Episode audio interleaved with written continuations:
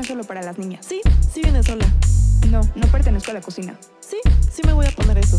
No, no estoy estudiando mientras me caso. Sí, sí me llevo bien con otras Sí, mujeres. sí me voy a comer todo eso. No, no tengo que tener hijos. No, no fue mi culpa lo que pasó. No, no pedí tu opinión sobre Sí, mi sí cuerpo. quiero seguir trabajando. Sí, sí voy a opinar. Hola, yo soy Remedios. Hola, yo soy Amelia y esto es Opinionary Podcast, resignificando el que las mujeres tengamos opiniones. El espacio para hablar del feminismo en el día a día y sobre todo darnos cuenta de que no estamos solas. Hola, amigas. Bueno, el día de hoy este, les traemos un tema eh, bastante amplio que es sobre las mujeres en el trabajo, ¿no? Y realmente le comenté a Ame que yo quería hablar de esto por una historia personal que les voy a compartir en este momento. Hace como unos tres meses más o menos estaba hablando con mi abuela un día y evidentemente mi abuela, pues tomemos contexto, ¿no? Eran los 50, bueno, 60 tal vez, una cosa así. Em, y entonces ella se casó a los 15 años, ¿no? Ujú. Con mi abuelo que tenía 25 años en ese entonces. Bueno, este, y que seguramente es la historia de muchas de sus abuelas, ¿no? Porque pues era el común, o sea, no podemos tampoco decir como de que, ay, ¿no? Pues sencillamente eran otros tiempos, era aceptado, no está bien, pero bueno, ¿no? Y entonces justamente allá le estaba comentando de mi trabajo y me dijo, qué bueno que ustedes trabajan. Yo siempre tuve ganas de trabajar, pero sabes que tu abuelito es muy celoso y antes era peor. Ujú. Entonces la verdad es que nunca tuve posibilidad. Y este, incluso ella me dijo que ella ni siquiera tanto trabajar como tal, pero que sí buscó, por ejemplo, tomar como un taller de algo y que mi abuelito fue como de no, porque el maestro es, mujer, es hombre, que sabe qué tanto, y entonces no. O sea, sí de verdad. Y entonces siento que eh, ella se ha dado cuenta de que su vida giró totalmente en torno a él y después a sus hijos y nada más, ¿no? Ujú. Y que nunca tuvo esta oportunidad tampoco de hacer algo que ella realmente quisiera, ¿no? Ujú. Y entonces ahí como que de repente, no sé si a ustedes les pasa a las que ya están trabajando, pero a mí de repente es como que, ay, ya no quiero ir a trabajar porque lunes párate a las tantas de la mañana y como que sientes que, pues, como que no avanzas, como que te sientes como que dices, ay, ¿no? Y entonces como que en chiste, el, "Ay, ya mejor que me mantengan, ¿no? Este, pero ese día como que me cayó el 20 y dije, por esto yo trabajo. O sea, aunque no tenga la necesidad en algún momento de trabajar, yo voy a seguir trabajando por todas las mujeres que quisieron trabajar y que no pudieron trabajar. O que actualmente no pueden trabajar, porque no podemos hablar de algo que, ay, bueno, ya pasó. Pues No, la verdad y la realidad es que somos muy privilegiadas las que realmente podemos trabajar y no tenemos que pedirle permiso a nadie y no dependemos de otra persona para tomar esta decisión. Entonces, creo que es importante hacerlo por eso, por todas las que realmente justo no tienen la oportunidad, ¿no? Y es muy fácil de repente decir, como, bueno, pues es que sí pueden, pero quién sabe qué, y no, pues, shalala", pero si tomas en cuenta el contexto, muchas veces es que de verdad es, es no puedes, ¿no? Y esa gente que te digo que decía como, ah, pues ¿por qué le piden permiso al marido o así? Pues porque si no, o sea, sabes, vivimos en una realidad muy, muy perfecta nosotras y no tomamos Sí. en cuenta otras realidades. Entonces, bueno, de ahí es de donde surgió todo. Y entonces le dije sí, a mí que es como mi motivación ya ahora para trabajar y todos los lunes pararme temprano, decir, lo hago por las mujeres que nunca pudieron trabajar y por eso. Entonces, bueno, Creo que también aplica, perdón, haciendo un paréntesis, para estudiar. Sí, o sea, creo que lo mismo. O sea, si tú nos escuchas y a lo mejor eres estudiante y todavía no trabajas, también, o sea, también es lo mismo. A las mujeres tampoco se les permitía estudiar y por eso, pues después no podían trabajar en muchos casos. Entonces también, o sea, a lo mejor ahorita es como, "Ay, tengo que ir a la escuela, lo odio, a la secundaria, prepa, universidad y me choca y esto, pero también, o sea, tal vez si lo ves así, te motive un poco más. O sea, hubieron miles de mujeres que hubieran querido tener la oportunidad, que sigue habiendo. Claro, o sea, no, es que ¿cuántas justo, o niñas sea, no tienen ahorita digo, acceso a la Y educación? ni siquiera nos vayamos a, o sea, algo muy extremo como Afganistán, lo cual creo está, o sea, creo que a todas nos queda muy claro que es un escenario eh, horrible en el que literalmente justo no puedes acceder a una educación, no puedes trabajar, no puedes nada, ¿no? Pero ni siquiera yéndote tan así, o sea, les digo por eso, o sea, si, si tú vives en tu burbuja de ciudad y todo, pues dices, obvio, ¿no? Pero hay muchas personas, muchas mujeres que actualmente en México no pueden estudiar, no pueden trabajar y pues sencillamente no tienen esa opción. Sí. Entonces, si tú la tienes de verdad, aprovechala. Eh, la educación es un, es un gran privilegio, es una herramienta increíble, es un arma fabulosa y aparte la autonomía económica también la es. O sea, la autoeficiencia es una cosa maravillosa y es lo que te mantiene a final de cuentas a ti también libre. Sí. Entonces, trabajen, estudien, háganlo por todas las que lucharon porque lo pudiéramos tener y también por todas las que quisieron y nunca pudieron. Sí, sí voy a pensar en eso cada vez que suene mi alarma. Sí, justo. es motivacional, lo muy juro. bien, muy bien. Bueno, perdón, después de este intro que apareció conclusión. La intro Ya motivacional. sé. Este, bueno, primero que nada, quiero hablarles de algunos temas 100% así como las mujeres en el trabajo, ¿no? Eh, y todas estas como diferencias que todavía enfrentamos a los hombres, ¿no? El primero, la brecha salarial. O sea. Eso creo que es impresionante que siga pasando, pero es que sigue pasando, ¿no? Que por el mismo trabajo a las mujeres nos pagan menos. Sí. Entonces, eso es algo que definitivamente está muy mal. Y aparte, creo que tú nos comentaste, ¿no? A mí esta parte de que se hace de mala, o sea, como es malo hablar o de mala educación hablar de los salarios, Ah, sí. justamente para que la gente no conozca cuánto ganan sus compañeros y entonces Sí. no puedas exigir un mejor salario o un salario igual, a final de cuentas. Entonces, eso la verdad es que sí me parece que está súper mal. O sea, las empresas tienen que comenzar a tabular a final de cuentas. O sea, de este Claro. puesto gana tanto y Claro. punto, ¿no? No es como que haya diferencias, o sea, hay diferencias, especificarlas así como muy claras y que sean cuestiones objetivas. Nada que ver con el género, sino que sea como, por ejemplo, de tienes una maestría o tienes ciertos diplomados o así, como que es, Sí, o en estas función a tareas, eso. Exacto, sí. funciona eso y no otras cosas, ¿no? Sí. Ah, la segunda también, pues, es la discriminación que todavía se vive como mujeres en el trabajo. Ujú. Porque eso es cierto, o sea, yo también creo que em, hay áreas todavía en las que las mujeres como que no son aceptadas, ¿no? Y no sé tú qué piensas, que he escuchado de repente esta crítica, digamos, eh, sobre todo, ya sabes, de primer mundo que se quejan y que dicen que las mujeres queremos igualdad y queremos los mismos trabajos, pero que nunca tomamos como estos trabajos de limpieza, bueno, no tanto de limpieza, sino como peligrosos más bien, perdón. O sea, como que justo no hay muchas mujeres en trabajos de alto riesgo, digamos. Pero no creo que no es porque no los tomen, es porque a lo mejor no se los dan también. Es que, o sea, exacto, pero aparte, pues es también como, pues también si yo no quiero trabajar en alto, en algo de alto riesgo, como que tampoco Sí. es, ¿sabes? O sea, no sé, se me Por- hace muy sí. ilógico, o sea, Sí, no sé, nunca lo había escuchado, pero ajá, pues, o sea, yo, yo lo he escuchado así como, por ejemplo, no sé, este, mm, electricistas o así, ¿sabes? Que es como un trabajo riesgoso a final de cuentas y que al parecer, o sea, como que hay pocas mujeres y ahí como que es justo, por un lado, valorar la cuestión anterior de, bueno, o sea, cuántas mujeres realmente crecieron queriendo ser electricistas por su educación, ¿no? ujú. Eh, pero por otro lado también, pues, o sea, pues, ¿qué pasa si yo no quiero un trabajo riesgoso a final de cuentas, Ujú. sabes? O sea, como que tampoco están tomando en cuenta esta cuestión de decisión Ujú. y de que, pues, si no quieres hacer ese trabajo, tampoco tienes por qué hacerlo. No Sí. tiene que haber a fuerzas una mujer ahí como para decir, ah, mira, ¿sabes? Ujú. Entonces, bueno, pero siento que sigue dando muchísimo. O sea, o por ejemplo, en las empresas grandes que dicen, como es que tenemos la 50% de mujeres, ¿no?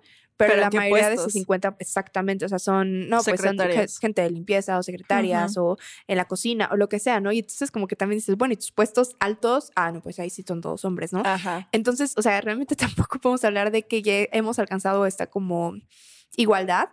Y algo que me pareció muy interesante es que en los 90s y 2000s se dio esta ola postfeminista, Ujú. que creo que después podremos ahondar un poquito más en eso, pero básicamente es esta idea de que como el feminismo ya cumplió con darnos todo lo que necesitábamos, para los 90s ya era como suelo parejo. Entonces, si no conseguías un puesto, no era porque eras mujer, sino que era porque este, no te preparaste lo suficiente o no eres tan buena o algo así. Y siento que esta idea como que también ha, ha modificado mucho y ha impactado mucho las dinámicas de trabajo, porque entonces como que también los jefes todos se justifican mucho con esta parte.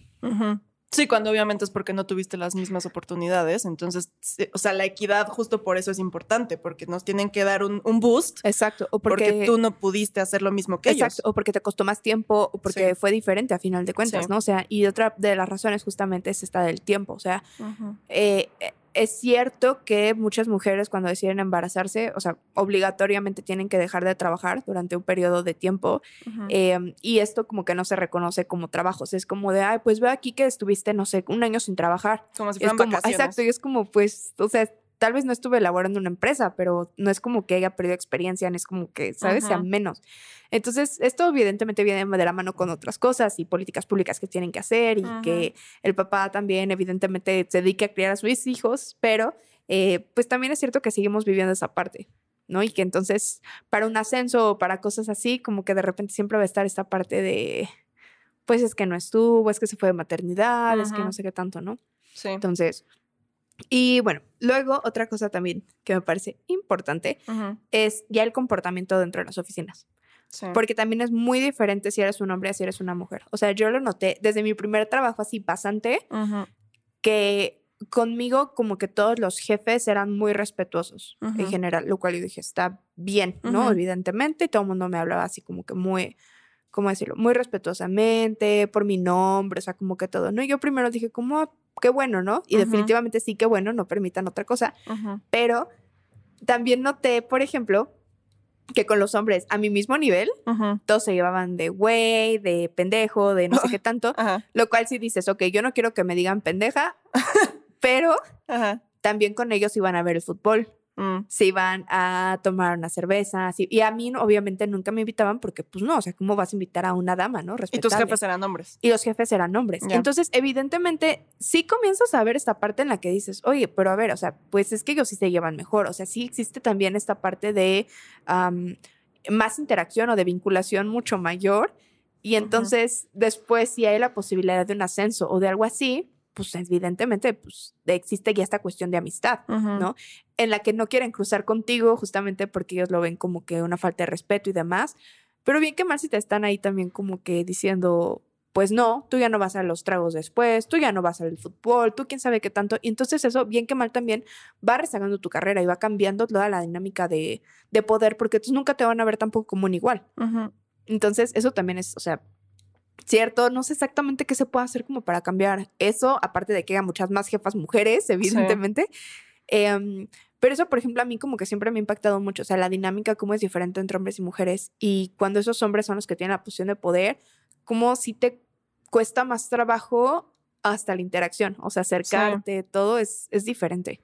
Sí, la verdad es que creo que también tristemente esto varía mucho como de giro a giro o a sector, de sector en sector, o sea, porque tú eres abogada, entonces me imagino perfecto como esta dinámica, ¿no? En donde el abogado o el notario o el tal, o sea, como que sí, las relaciones son muy así. Y también está mucho todavía como esta cultura de que los, no sé si solo los hombres, pero como que los abogados toman mucho y Ah, sí, salen a fumar y Ajá. tomar todos los días y así, ¿no? Yo, por ejemplo, mi experiencia, o sea, en el área de mercadotecnia y comunicación, que es en donde he trabajado, es diferente. O sea, la mayoría su- siempre me ha tocado que somos mujeres. O sea, como que la, la tendencia es que la mayoría son mujeres en estas carreras, ¿no?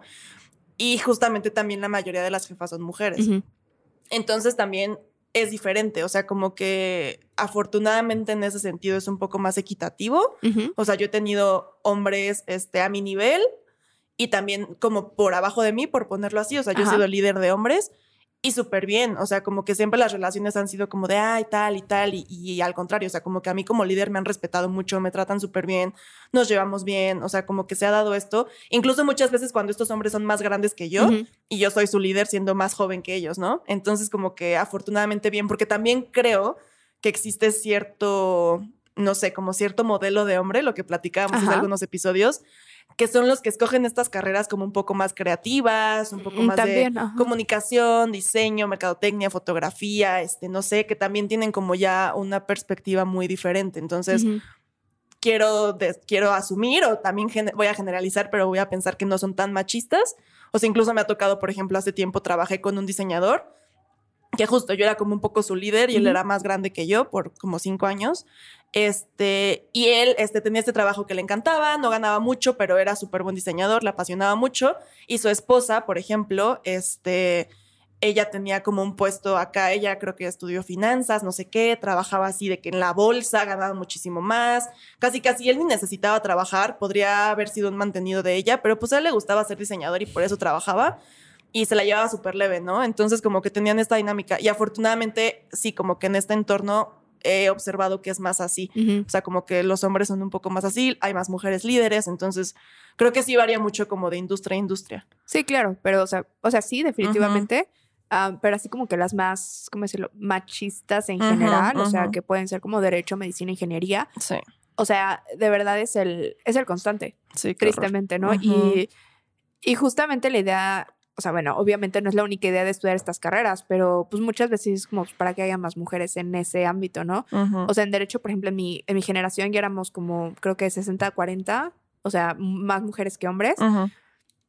Pero aún así, o sea, cuando sigues viendo los números de jefes de despacho o así, pues nada que ver, el número de jueces, el número de todo, pues nada que ver realmente, ¿no? Entonces, eh, o sea, a final de cuentas, porque también eso a mí me lo dijeron una vez en la facultad y como que me molestó mucho.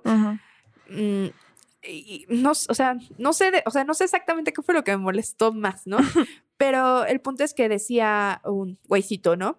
Decía, es que cómo se quejan las ingenieras de que no hay suficientes jefas ingenieras y también un 80% de los estudiantes de ingeniería son hombres.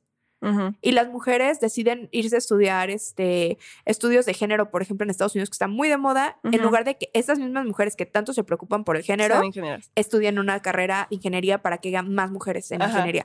O sea, como que me... Pues es que es un problema sistemático, Sí. obviamente. O sea, este güey desde su burbujita, o sea, solo está viendo aquí, ¿sabes? Lo que tiene pegado a sus narices. Pero obviamente es un problema sistemático desde que a las mujeres no se, nos- no se nos educa desde niñas Sí, claro, o sea... para que nos gusten las matemáticas. Exactamente, ¿no? Pero, o sea, como que sí también dices malditos, o sea, porque entonces esa es su justificación y siempre la va a ser, ¿no? Qué Y entonces, hasta que no haya más mujeres que se interesen por las ciencias, que todo, y que comiencen a, a final de cuentas, a meter esta presión y decir, son, no somos una, somos un chingo y somos buenísimas, siento que las cosas van a seguir como, pues siendo así. O sea, y la verdad es que, o sea, también ustedes, no sé, te digo, sobre todo las que están trabajando, que te tienes que enfrentar como a diferentes generaciones también. O sea, no es lo mismo tus compañeros de la universidad que tus compañeros de trabajo, ¿no? Porque aunque estén a tu mismo nivel o eh, lo que sea, que sean un nivel abajo, lo que sea, la verdad es que la educación y el periodo en el que creciste y todo también impacta mucho, ¿no? O sea, em, yo, por ejemplo, tengo un compañero en, en el trabajo que, ah, neta, lo odio. Y a todo mundo nos dice compañerita. Mm. O sea, todos los hombres por su nombre Ah, y a nosotras no. Todas somos compañerita. Ay. Y me, ah, neta, Sí. no tienen idea lo molesto y espantoso que es. sí. Y, y aparte, o sea, como que es normalizado, o sea, como que nadie, absolutamente nadie lo ve mal, ni hombres ni mujeres, como que es de, ay, pues sí, súper padre, X, ¿no? Y es como, me molesta muchísimo. Sí, no, contéstenle. Y luego también, o sea, por ejemplo, ¿no? Las dinámicas de repente de las oficinas, pues los chistes de repente. Em, yo no soy una persona así como que diga, ay, Jesús Cristo, me espanto, ¿no? Pero, por ejemplo, yo estoy en una oficina ahorita que es predominantemente de hombres y aparte es un sector operativo en el que no son los hombres más decentes. Ujú. Y la verdad es que sí repiten unos chistes que dices, ay, o sea, Ujú. y a lo que voy es, pues más que nada es como, pues estás en el trabajo, ¿sabes? O sea, no es una cuestión de estás con tus cuates y pues puedes decir lo que quieras o, es más, si salimos y todo, yo tampoco me voy a persignar ni nada. Sencillamente como que, no sé, se me hace como una cuestión de, Sí, justo me acaba de pasar. Ah. Fíjate, me acabo de acordar. Esta No sé. semana estábamos en una junta este, a distancia, ¿no? O sea, todos estábamos conectados desde la compu remotamente. Y era una junta en donde estábamos como cinco mujeres y dos hombres. Y entonces entra uno de los hombres, este, que era un señor, lo que dices, ¿no? Como la diferencia generacional. Y entra y hace su, o sea, el primer comentario que hace es como, ay, este, fulanito de tal, al otro que estaba ahí. Este, ay, estamos benditos entre las mujeres, jajaja. Y nosotras ninguna se rió. Afortunadamente fue como, ah, bueno, ¿de qué vamos a hablar? ¿No? O sea, y es como, o sea, ese tipo de comentarios que estoy segura de que él no se da cuenta de que son discriminatorios y fuera de lugar e innecesarios.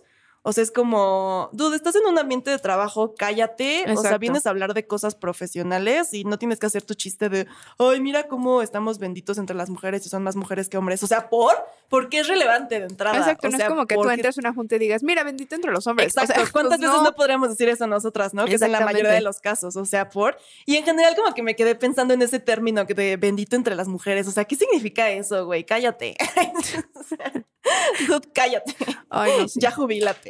Es que eso, o sea, la verdad es que, ay, no sé, y, y entiendo que es, es, o sea, la gente creció así y es difícil cambiar, chala, pero ay, no sé, o sea, de verdad, de repente sí hay momentos en los que como que sientes incluso esta parte de que quisieran que no estuvieras Mm. ahí, ¿no? O sea, como que te ven como menos, como que es de, pues, ¿qué haces aquí? O sea, como que no. Ujú. Y es espantoso esa parte, o sea, tener que vivir con eso y tener que soportarlo eh, cuesta mucho trabajo, ¿no? Y bueno, ya moviéndonos todavía a otra parte que es importante también, eh, pues tristemente las mujeres seguimos sufriendo muchísimo más acoso en la oficina que los hombres. Claro. Y eso es algo súper cierto. Y por ejemplo, lo que les comento los chistes es que, o sea, muchas veces como que ellos dicen es que es entre nosotros, pero también hay chistes que son entre ellos, pero ya tienen un tono muy sexual hacia una compañera o como que ya es la objetificación de alguna mujer o como que ese tipo de cosas. O sea, yo, por ejemplo, un día de verdad, este, me quedé más tarde en la oficina y ya cuando salí como que dije, bueno, creo que ya era la única, ¿no? Pero como que me quedé pensando y dije, es que, o sea, sobre todo hay como tres o cuatro hombres con los que si me quedara sola, de verdad me quedaría en pánico. O sea, Ay, no. no me sentiría segura de quedarme en la oficina sola con ellos. O sea, a ese nivel. Y de verdad es espantoso, ¿no? O sea, por suerte, o sea, a mí en esa oficina no me ha pasado nada como, eh, aparte de comentarios estúpidos y pendejos, ¿no? Eh, no directos, no sexuales, pero hay mucho pendejo. Este, o sea, es como, o sea, por ejemplo, el primer día, ay, sí lo odié, lo odio todavía a la fecha. Creo que ya les conté incluso de que me burlé de él. No me acuerdo. Este, hay un güey que es nefastito y el primer día sí se sienta conmigo a comer y yo de, ni te Ah, ya me conozco, acordé. ¿no? Ujú. Y me dice como de, sí, básicamente, ¿no? Güey, ni te topo. Y me dice como de, ah, ¿y cocinas? Y yo, sí. Me dice, ay, qué bueno, porque ya ves las feministas locas de estos tiempos. Y yo, güey, espérate. O sea, en ese momento dije, ya, que se muera, por Le favor, en este momento en le caiga un rayo encima. Ay, sí. Y yo así, ¿no? Como, ah, ¿no? Ujú. Y ya, desde ese momento, evidentemente, no lo trago. Ujú. Y un día estaba hablando con otros güeyes y con unas compañeras. Y también entiendo por qué ellas lo pasan, te lo juro. O sea, eso también me molesta mucho. Pero bueno, Ujú. Este, algo estaban hablando y dice él, no, es que estaba con una chava un día y que ella tomó la iniciativa. Sí, es verdad, he contado, estoy que segura. A ver, no me acuerdo. Ella tomó la iniciativa y entonces, pues, no pude tener una erección porque me puso, me bajoneó mucho que ella haya tomado la iniciativa. Ay, pues qué y estúpido. yo así me volteé y le dije, qué triste que tengas la masculinidad tan chiquita. Muy bueno, sí. Pero ¿Qué es que, o sea, de verdad, ay, no, qué onda. O sea, de verdad, no. Sí. Y, y te digo, o sea, te- tal vez son chistes que dices como que No, pero es que dejan ver no directos, el pero tipo de son- persona que son. Y de repente son comentarios y son algunos comportamientos y, y cosas que a final de cuentas te hacen a ti sentir incómoda y que tal vez ellos como que dicen, ay, qué exagerada, pero no, o sea, no toman realmente en cuenta ni son conscientes de eso.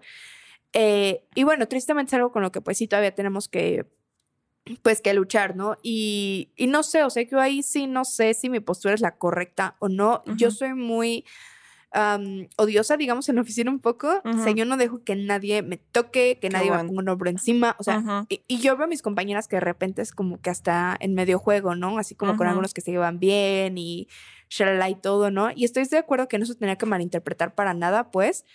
Mm, pero siento que tristemente si no, si no marcas tus límites y si no te pones así de intensa como yo, híjole, o sea, tristemente, Qué horror. exacto. O sea, es que es de sienten- estarlos educando. o Exacto, sea, pero entonces como que sienten más libertad y entonces el siguiente día ya no es, ay, nada más te toqué el hombro, ¿sabes? Es, ay, te hago un masajito. Sí, sí, sí. Ay, no sé qué tanto. Sí, ay, shalala", y lo he visto, pasa. sí. Exactamente, y pasa mucho en las Sí. oficinas de verdad. O sea, yo también en este, en otro trabajo, por ejemplo, a mí por suerte creo que como que, no sé si es mi cara, mi carota de muérase, pero había un jefe que pasaba y a todas la saludaba de beso, pero beso de esos así como asquerosos de, Mm. o sea, feo, feo, feo, o sea, de esos, Sí.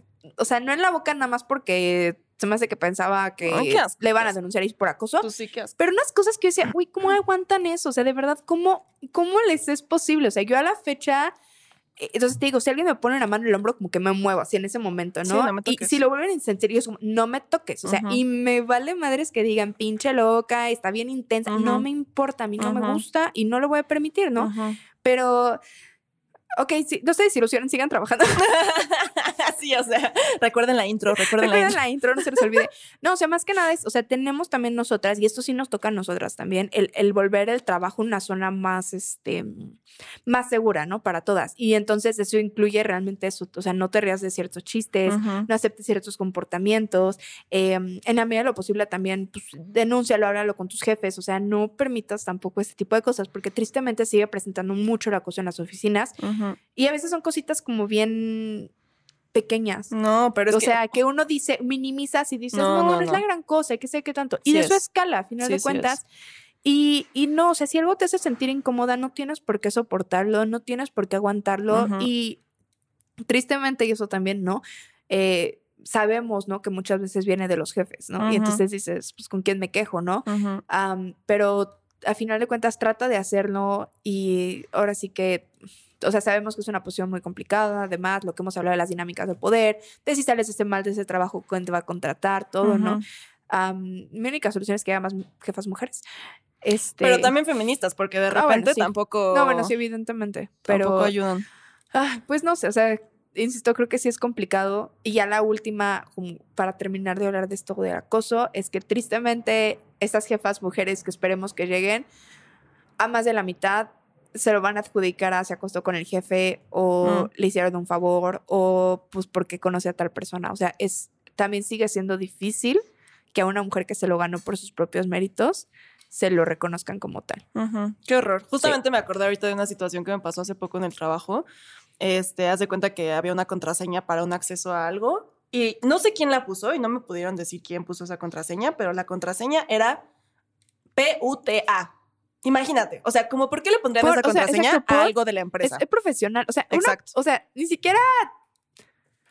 O sea, ni siquiera es una contraseña segura para tus redes personales. Comenzamos por ahí. Exacto, es lo que comentaba con mi novio, letras. o sea, lo más fácil de hackear. Pero bueno, el punto es que yo cuando lo vi dije, es que no es posible. Afortunadamente aquí también como que tengo ya cierta autoridad como en ese tema, si no, si hubiera sido la becaria no sé si me hubiera atrevido a decir algo, Claro. pero bueno, no sabes el coraje que me dio en ese momento cuando No, supe. claro. Les puse un mensaje público a todo mi equipo, o sea, el equipo relacionado con esa contraseña, y les puse, en este momento se cambia la contraseña de tal porque no podemos tener contraseñas de insultos machistas.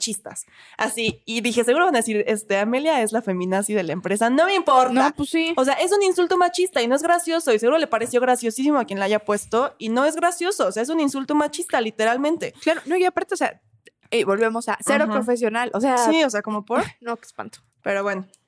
Así Ah, qué que no se queden calladas, o sea, no tenemos por qué tolerar ese Sí, tipo no, o de y- cosas. y, les digo, o sea, creo que tristemente sigue existiendo, tristemente va a seguir existiendo, pero recuerden que nos toca a nosotras, a final de cuentas, ¿cómo decirlo?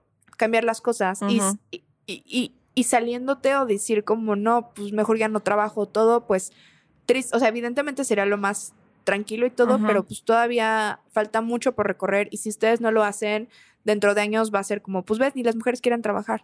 O sea, no, hay que volverlo incómodo para ellos, hay que volverlo complicado para ellos y hay que, al final de cuentas, ni modo. O sea, eso, si tienen alguna posición de, este, de poder, apoyen a las mujeres, de verdad, este, preocúpense por ellas y a los hombres, pues así, o sea, tal cual. O sea, no soportar conductas machistas, Sí. ¿no? O sea, de verdad, de verdad, porque Y que cambien, no hay Ay. pretexto, porque también de repente el pretexto siento que es, no, pues es que el licenciado, este, pues lleva aquí 50 años en la empresa y así ha sido siempre. Pues que cambie, esos 50 años ha habido una gran Y- y es más- transición en la sociedad Claro, y más, feminista. ¿Y si por qué no, no aprendió? cambia y Sí. es alguien que no es, o sea, realmente dueño ni nada, también, o sea, así como corres a mujeres sin problema por cualquier cosa, que le llegue, o Pues sea, sí. También a final de cuentas es eso, o sea, es el no, no, o sea, ¿cómo decirlo? Ser incómodas a final de cuentas Sí. y que ellos se den cuenta de que no está bien las cosas que están haciendo y aunque no digas, bueno, tal vez no voy a hacer un gran cambio, bien que mal, uno, contigo ya no se van a meter y dos, la próxima vez, en teoría, Lo van a tendrían que dos pensarlo más. Exactamente. Exacto. Entonces, sean valientes. Ay, sí, Sí. es difícil, pero sí, de verdad, ármense de valor, porque sí nos toca a mi modo, o sea, poner ahí el alto. Exacto. Y justo quería agregar dos cosas. A lo que mencionabas de la discriminación eh, en los espacios de trabajo hacia las mujeres, creo que también es importante reconocer que es, o sea, existe una discriminación interseccional. O sea, no solamente por Ajá. ser mujeres, sino que súmale también que las mujeres, por no ser blancas, también tienen doble discriminación.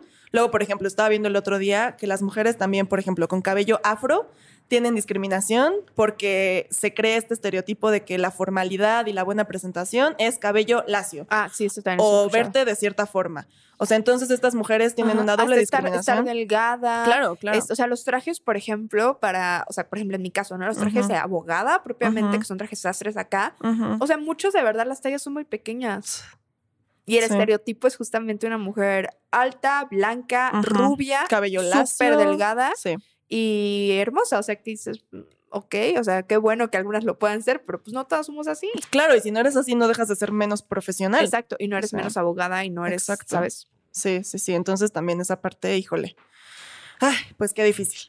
Y luego, por último, también tiene un ejemplo de lo que mencionabas de que de repente para las mujeres es más difícil llegar a ciertos puestos y alcanzar ciertas cosas.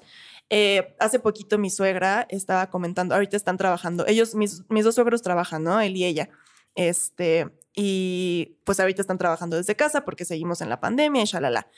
Y mi suegra el otro día me dijo, no, es que pues obviamente para las mujeres es más difícil trabajar desde casa porque pues no solamente estamos trabajando en el trabajo, sino que también pues aquí en la casa tenemos que hacer la comida, limpiar, hacer tal y tal. Y yo me quedé como, ok, o sea, lo entiendo, pero ¿por qué? O sea. ¿por qué? Y con todo respeto hacia mi suegro, o sea, ¿por qué él no está haciendo nada? O sea, es como de no, es que no tendría por qué ser tu responsabilidad. Si los dos están trabajando desde casa, como por qué tú te tienes que tomar el tiempo de limpiar, lavar la ropa, hacer de comer y quitarte la mitad del tiempo de tus ocho horas de trabajo. O sea, si los dos están trabajando en el trabajo como de oficina, los dos están trabajando y entonces a ver quién hace la comida y se turnan o salen o piden algo o, o a ver, pero como por qué automáticamente a ti te están asignando esas tareas cuando cuando los dos salen de la casa no, no te corresponden a ti. ¿no? Entonces también eso es importante, o sea, sí a lo mejor por el sistema efectivamente nosotras tenemos una doble tarea, pero está mal. O sea, tampoco se trata de aceptarlo y decir, sí, es que pobres de las mujeres porque pues en casa tienen doble trabajo. Es que no tendría por qué ser así. O sea, y no me imagino los casos en los que son parejas que tienen hijos. O sea, imagínate si nos vamos con ese, con esa ola, el decir, no, pues es que la mujer es la que tiene que cuidar a los niños, ayudarles con la tarea, ponerlos en sus clases y todos encerrados en el, en esa locura en pandemia. Y pues es que, pues no, pues Claro. es que se tienen que dividir las tareas equitativamente. O sea, la verdad, perdón, pero no es pretexto. O sea, nada de que, pues es que pobres de las mujeres porque tienen que hacer las dos cosas. No, no, no, no, no. O sea, si están en pareja, son los dos. O les dos o las dos. O sea, pero pues es que eso es una inequidad total, ¿no? Pero bueno, pasando este rant, quería también yo co- comentar con ustedes eh, algo que noté platicando con amigas y conocidas hace poco. O sea, yo, yo estaba, les voy a contar como mi experiencia personal. Yo estaba en una crisis este año, yo tengo 25 años, voy a cumplir 26 en unos meses. Y, este, y estaba en esta crisis de que estaba cambiando un buen de trabajos, este, ya no estaba segura de si... Mi carrera sí siempre me ha gustado, pero ya no estaba segura como del área en la que me quería enfocar. Tuve malas experiencias en ciertos trabajos muy godines porque no me encantó la dinámica. Estaba obviamente teniendo problemas económicos. eh, y así, o sea, como que se juntaban muchas cosas. También se juntan que en esta edad muchas estamos como en esta parte de, pues ya empezar a querernos independizar. Este, yo, por ejemplo, pues tengo que pagar renta, luz, este, tengo gatos, croquetas, o sea, cosas así, ¿no? Y yo pensé que era yo la que estaba teniendo esta crisis existencial. Y este, yo decía, es que yo soy la que está mal, eh, porque yo veía en historias de Instagram, ¿no? Por ejemplo, que es lo más cercano. No, pues a fulanita que se graduó este, en la misma generación que yo, le está yendo súper bien, este, viaja todos los meses, se va a la playa, seguro está ganando muchísimo, tiene un trabajo súper estable, ya va a cumplir tres años en tal empresa, tiene un puestazo. Y yo me comparaba mucho y decía, como es que yo estoy mal, o sea, yo soy un fracaso y qué estoy haciendo con mi vida. Y, y así me sentía, ¿no? Y así estuve con esta idea como varios meses, este, trabajándolo en terapia. Y una vez como que estaba, en, estaba con varias conocidas y no sé por qué salió al tema y de repente fue como la gran revelación de que todas nos sentíamos igual. Y es un tema que nunca hablas porque crees que todas tienen la vida perfecta y tú eres la que está mal y fuera de lugar. Y de repente en esa mesa que éramos cinco chavas de la misma edad, este, todas estábamos en la misma situación de no, pues ahorita no tengo trabajo, no, pues estoy endeudada, no, pues no sé qué hacer, no, pues me regresé con, a casa de mis papás, no, pues no tengo ni para cuándo irme ni está en mis planes. Este, también teníamos en común este tema, por ejemplo, que se me hizo muy interesante, de que nos sentíamos culpables de pedir ayuda, por ejemplo, económica. Ok. O sea, en mi caso, por ejemplo, en esa época en la que estaba transicionando entre trabajos, mi novio afortunadamente sí tenía como más estabilidad económica y él me dijo, no, pues no te preocupes, yo te presto. O sea, hacemos cuentas y pues te presto, yo me hago cargo de esto y te presto tanto para tus gastos de esto, este, y no pasa nada. Y yo no sabes la culpa con la que vivía porque decía, es que como una mujer feminista empoderada va a estar dependiendo de un hombre. Mm, pues, Y, y fue algo muy en común con estas chavas que también decían, no específicamente de su pareja, pero por ejemplo, este, de sus papás, que les da pena pedirles dinero a sus papás porque pues ya les pagaron la universidad, se supone que ellas ya están trabajando y pues cómo les van a pedir dinero a sus papás, ¿no? Y entonces también eso se me hizo muy interesante y también lo platicamos como de, no, no, se- no tienen que estar peleados el ser feminista y ser empoderada y ser capaz y, y ser independiente y estar emancipada con que de repente aceptes que tienes una red de apoyo. también. O sea, y de repente se vale decir, sabes que necesito ayuda y aceptar la ayuda cuando te la están ofreciendo. O sea, porque también esta parte del orgullo feminista que yo no sé si ustedes también lo han sentido de decir, no, nadie me tiene que ayudar, yo tengo que poder sola porque soy fuerte y poderosa. De repente decir, no, no, por- no eres una menos feminista o mala feminista o menos poderosa o menos inteligente o menos capaz porque ahorita aceptes ayuda en algún sentido, ¿sabes? A mí creo que nunca me ha ¿Nunca te ha pasado. pasado? No, o sea, bueno, es que yo a la fecha vivo con mis papás y todo y como que. Pues no sé, o sea, yo nunca Qué me he bueno. sentido así, la Qué verdad. bueno, porque acá sí, o sea, yo es algo que, con lo que lucho mucho y, y, pues sí encontré que somos varias. Entonces está bien, o sea, de repente como que no entres en ese conflicto, o sea, y justo una frase que me dijo mi terapeuta, que la tengo aquí, me dijo, no le debes coherencia a nadie. Y me la repito todo el tiempo, porque yo como que también me dejo, o sea, como que inevitablemente y mal, pienso mucho como en el que dirán los demás. Y yo decía como, no, a ver, es que cómo van a decir Amelia la feminista y ahorita está de mantenida, ¿no? Y entonces ella me dijo, es que no le debes coherencia a nadie. O sea, si tú ahorita tienes ese trato con tu novio, con tu pareja y se puede, está genial y aprovecha y, y tú mientras busca un trabajo y sigue en lo que estás, pero no te tienes por qué sentir culpable y no le debes coherencia a nadie ni explicaciones a nadie como de por qué ahorita estás con esa dinámica, ¿sabes? Y bueno, es algo que les quería compartir por si hay alguien allá que también se, se identifique con este tema. Y también, por ejemplo, un aprendizaje que tuve es no compararte con el éxito de otras mujeres. O sea, creo que es muy importante que de entrada deconstruyamos el éxito capitalista. O sea, porque no sé ustedes, pero yo desde que estaba en la universidad o antes, pensaba como, no, pues el éxito es este, llegar a los 30 años con un trabajo estable, este, tener muchísimo dinero, tener un departamento súper bonito y viajar y poder comprarme ropa de marca. Y como que esa era mi definición de éxito, ¿no? Y creo que para muchos a lo mejor sigue siendo. Pero entonces si en el transcurso no llegas a eso porque pasan mil y un cosas o incluso porque tus propios objetivos cambian y ya no sueñas con eso y no aspiras a eso, no pasa nada. O sea, y no te tienes que comparar y no eres menos exitosa. O las que sí llegaron a ese punto tampoco son más exitosas que otras que a lo mejor se dedican a pasear perros, pero viven súper felices. O sea, y no necesariamente son millonarias, ¿no? O sea, como que empezar a deconstruir ese éxito capitalista y no comparar tu éxito con el de otras mujeres, creo que también es pues muy importante y al final parte de la sororidad Sí, no, y apapacharte y que cada quien va a su ritmo y que también. no pasa nada. O sea, como que sí. A mí también me pasa mucho esta tendencia como de repente a compararte. Muchísimo. Y hace muchísimo daño. O sea, de verdad, no, no vas a ganar nada de eso. No te aporta nada a ti como persona. Y sé que es difícil. O sea, evidentemente es complicado, pero pues es algo que sí tienes que ir como que trabajando en que cada quien, ahora sí, cada quien su rollo. Claro.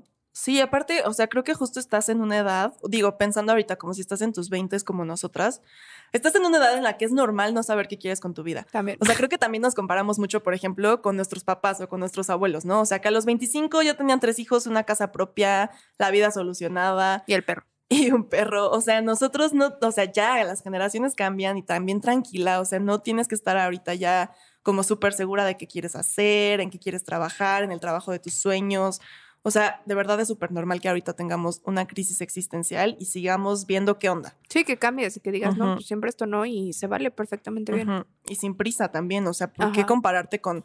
O sea, yo tenía mucho esta presión de, no, es que ya voy a cumplir 30, me faltan cuatro años, ¿no? Pero es que ya voy a cumplir 30 y a los 30 ya debería tener todo resuelto porque a los 30 ya eres un adulto oficialmente. Es como, pues, ¿qué importa? O sea, ¿qué importa si a los 30 o a los 40? O sea, no, claro, no, no, y hay aparte, prisa. también creo que tienes tú solita que darte cuenta de todo lo que has logrado, porque muchas Sí. veces es más fácil ver lo que no has logrado a lo que has logrado. No sé, por ejemplo, Ame ya lleva que dos años, un año. ¿Graduada? No, o sea, que ya estás independiente, 100%. O sea, bueno, Más, como cuatro. o sea, a lo que voy es muchísimo, ¿no? Sí. Y, y a final de cuentas ese es un gran logro y como que ese tipo de cosas de repente no las vemos, o sea, como que es más fácil eso pensar en que no tenemos que en lo que ya cumplimos o tenemos o así. Sí. Ay, pues sí. Y luego también algo que quería platicar en este episodio es como, o sea, la importancia de no romantizar el estrés Ajá. y ser workaholic. Sí. O sea, creo que eso es súper importante. Yo lo viví en su momento cuando empezaba a trabajar. O sea, les digo, esta experiencia que tuve laboral medio tóxica de la que al final salí huyendo. Pero yo me sentía súper productiva porque estudiaba, trabajaba, este, no dormía, este, tenía muchísimo que hacer. Todo el tiempo todos me hablaban por teléfono, todos me necesitaban. Yo decía, es que esto demuestra mi valor y mi todo, ¿no? Y al final obviamente terminé muy mal, este, o sea, con ataques de ansiedad, alergias, este, dermatitis atópica, o sea, cosas que no quiero volver a vivir nunca. Este, pero justo creo que, eh, o sea, yo lo sigo observando, tuve esa experiencia y gracias a, a muchas cosas y muchas, no sé, cosas que me abrieron los ojos, dije, ese no es el estilo de vida que yo quiero y ahorita ya tengo otra mentalidad, ¿no? Y busco otro tipo de cosas, pero sí me he topado todavía con mucha gente que sí lo ve así. O sea, de repente te topas con historias en Instagram de personas que es como 10 de la noche trabajando, este, y foto de la computadora, y es como. Dude, realmente, ajá, o sea, realmente deberíamos admirar eso. O sea, realmente eso está cool. O, o amigas que, por ejemplo, me dicen, ay, no, es que hoy tuve un día muy tranquilo este, en cuanto a trabajo y no sé, me siento mal, este, siento que debería estar haciendo más. Y es como, no, o sea, ¿por qué la normalidad es estar estresada? O sea, al contrario, qué bueno que no tengas una carga de trabajo exagerada y, y que puedas estar tranquila un día. Y lo que dices de la salud mental también creo que es importante porque, y es algo de lo que no hablamos, aparte. O Sí. sea, a mí me pasó hace como dos meses, tuve así como un ataque de pánico. ¿Cuál es el que sientes? Sí, ¿no? ¿Pánico?